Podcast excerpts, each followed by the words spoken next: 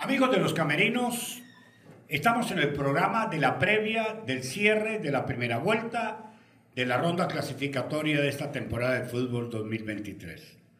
Los equipos juegan a un promedio, los técnicos sacan sus números, saben dónde empatan, dónde ganan, eh, dónde pierden, y de ahí al promedio al cierre de la primera vuelta. Se juegan dos vueltas.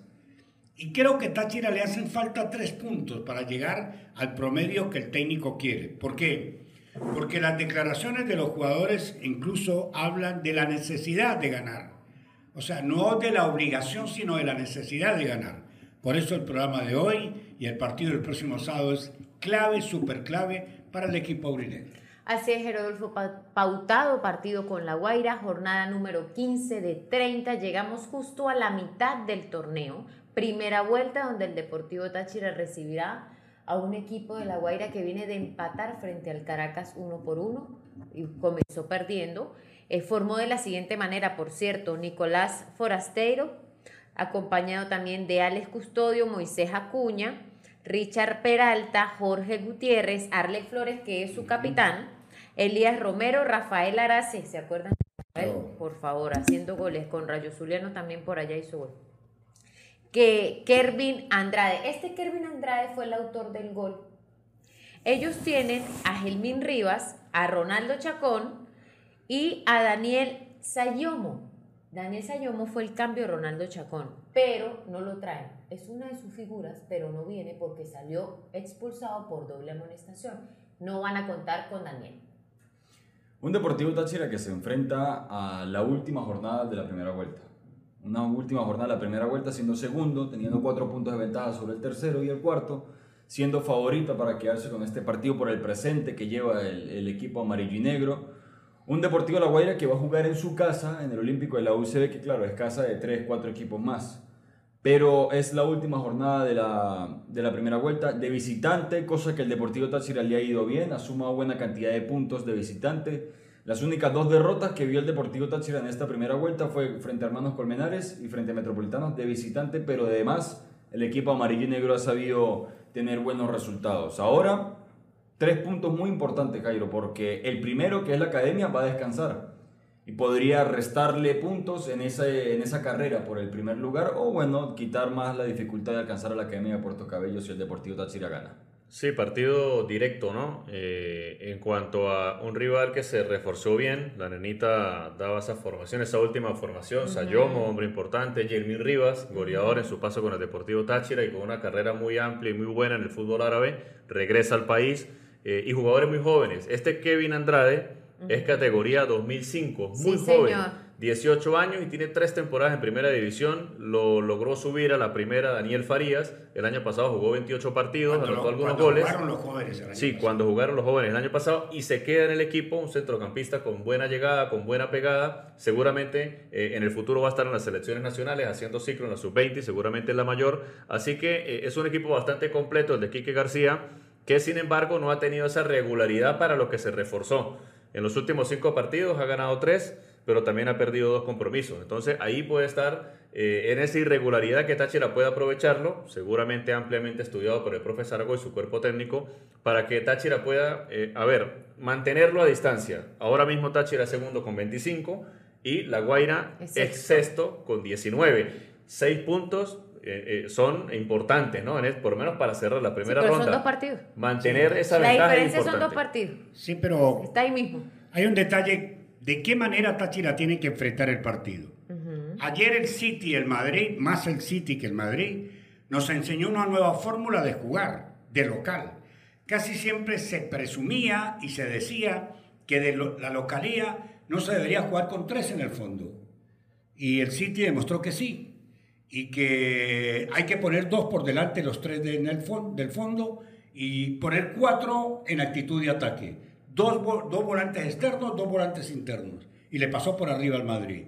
Eduardo Zaragoza le gusta jugar con tres en el fondo, dos carrileros.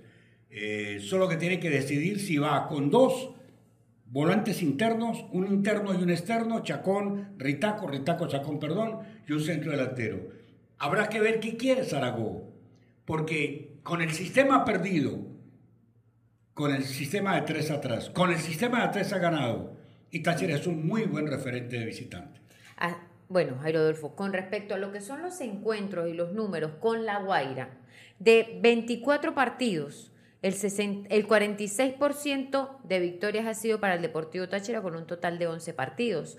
8 victorias para La Guaira y 5 empates. Ese es el promedio que hay. O sea, Debería los 5 ganar. empates es un 20% y ya eh, los 8 partidos son un 33% a favor de La Guaira. O sea, si se rigen los números, si usted se basa en los números para dar un pronóstico, Táchira tiene A que favor ganar. del Deportivo. Táchira tendría que ganar no solamente por los números que menciona la nena, sino también por el presente de los dos. Táchira tiene un mejor presente, lo comentaba al principio, y es de que la regularidad que lleva el equipo de Eduardo Zaragoza viene presentando no solamente de local, que volvió a la victoria, sino también de visitante. Desde el partido Sí. fue entre Metropolitanos, el equipo de Eduardo Zaragoza siempre ha sumado de visitante, siempre ha conseguido es un un, equipo- empate o una victoria. Y estamos hablando de que esa derrota fue en marzo.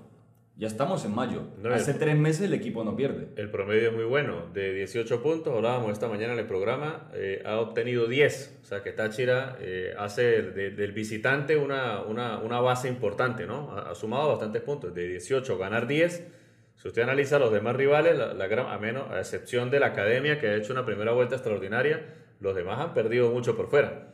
¿Qué pasa? Que si Táchira hubiese ganado el pleno de puntos como local, tuviese ahí cerquita de, del líder, que es la Academia de Puerto Cabello. Sí, pero el objetivo no es estar cerca ni primero. El objetivo es meterse en el 4G. Los 4. Ese es el objetivo. Ese es el torneo que está jugando Entonces, por eso te digo, los, los equipos juegan para un promedio al final de la primera vuelta. Y creo que Táchira no llenó las expectativas del promedio en la primera vuelta. Sí la llenó la academia. Pero como Táchira hay equipos que no lo hicieron tampoco. Hoy sacamos las cuentas, el primero debe llegar sobre 50 y pico de puntos, el segundo debe llegar sobre 52, 53, el tercero estar en 47, 48 y el cuarto clasificado debe estar entre 44 y 46 puntos. Táchira está jugando para 46. Claro, los demás están jugando para menos, porque el tercero está jugando para 42, el cuarto está jugando para 40. O sea que los cálculos que seguramente hizo el profe Eduardo Zaragoza se le están dando. Sí. No se dejen engañar por el segundo lugar. Olvídense del segundo lugar. Son los promedios que dan la clasificación. Si usted tiene un promedio como el de Táchira, el 62% en la primera vuelta, con el solo hecho que haga el 40% de la segunda vuelta, se mete. Sí, porque entonces Táchira, eh, con los puntos que tiene ahorita, ya antes de jugar el partido frente a la Guaira, suma 25, que es prácticamente el 50% de lo que está mencionando Jairo para entrar entre los cuatro.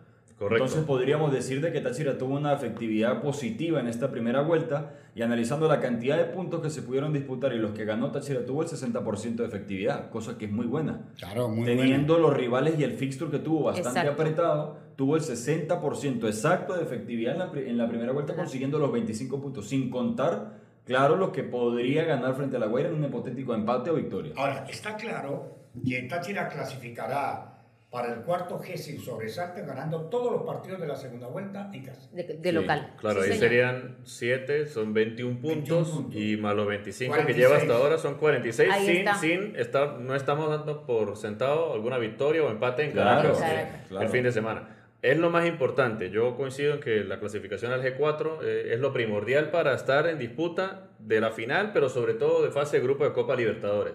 Pero teniendo en cuenta un dato no menor, que Academia ya descansa, viene el Parati y vuelve y descansa porque Dos el calendario Sí, dos veces seguidas. calendario se invierte, Tachera se le puede acercar y no sería descabellado que si se acercan posturas frente o puntos frente a la academia, Tachira pueda pegar un susto y tratar de asaltar la punta del torneo porque recordemos que el que quede primero en ronda regular asegura que en ese estadio se juegue la final. La final. Y eso pues, sería un plus Sería un importante plus. para el equipo. Es Y- un plus. Si hipotéticamente Táchira sumase los seis puntos que va a disputar en dos jornadas frente a la Guaira y la Academia va a descansar, entonces Táchira cortaría a cuatro puntos la diferencia con el primero. Sí, yo sigo insistiendo porque eh, nosotros también en fútbol del bueno, al inicio de la temporada sacamos los números. Yo sigo insistiendo en los promedios. Yo soy de promedios. Los promedios son los que te marcan el éxito. Sí, sí. Si usted dice, tengo en la primera vuelta que perdí tantos puntos de local como los perdió Táchira. Y logré el 61 y 62%. Y voy a ser fuerte en casa con siete partidos, pues yo voy a llegar al promedio. Le dan los, le dan. El promedio, recuerde que es meterse entre los cuatro primeros. Y si la opción es de primero, para tener la final en casa sería fantástico. Pero creo que el objetivo de Eduardo Zaragoza y de Jorge Silva es Copa Libertadores de América, fase de grupos. Para lograrlo, Táchira necesita ser muy similar la segunda vuelta con lo que hizo en la primera. O mejor. O mejor, correcto. Lo que pasa es que, Rodolfo, siempre uno se enfoca, nosotros lo estamos viendo desde la parte objetiva y cómo, cómo no decirlo quizás desde la parte monetaria de lo que significa entrar a Copa Libertadores, los beneficios para el equipo, las contrataciones, todo esto perfecto. Pero aquí el aficionado está acostumbrado a ser primero, a mí no me importa el G4.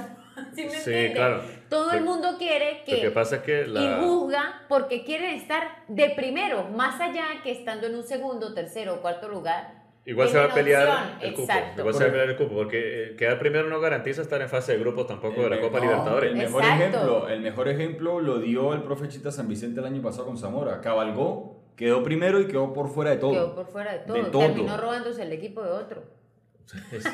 Sí. Pegó un asalto, pero... Utilizó el cajón. Ahora, ¿qué tiene Táchira para la Guaira? ¿No tiene a Diomar todavía?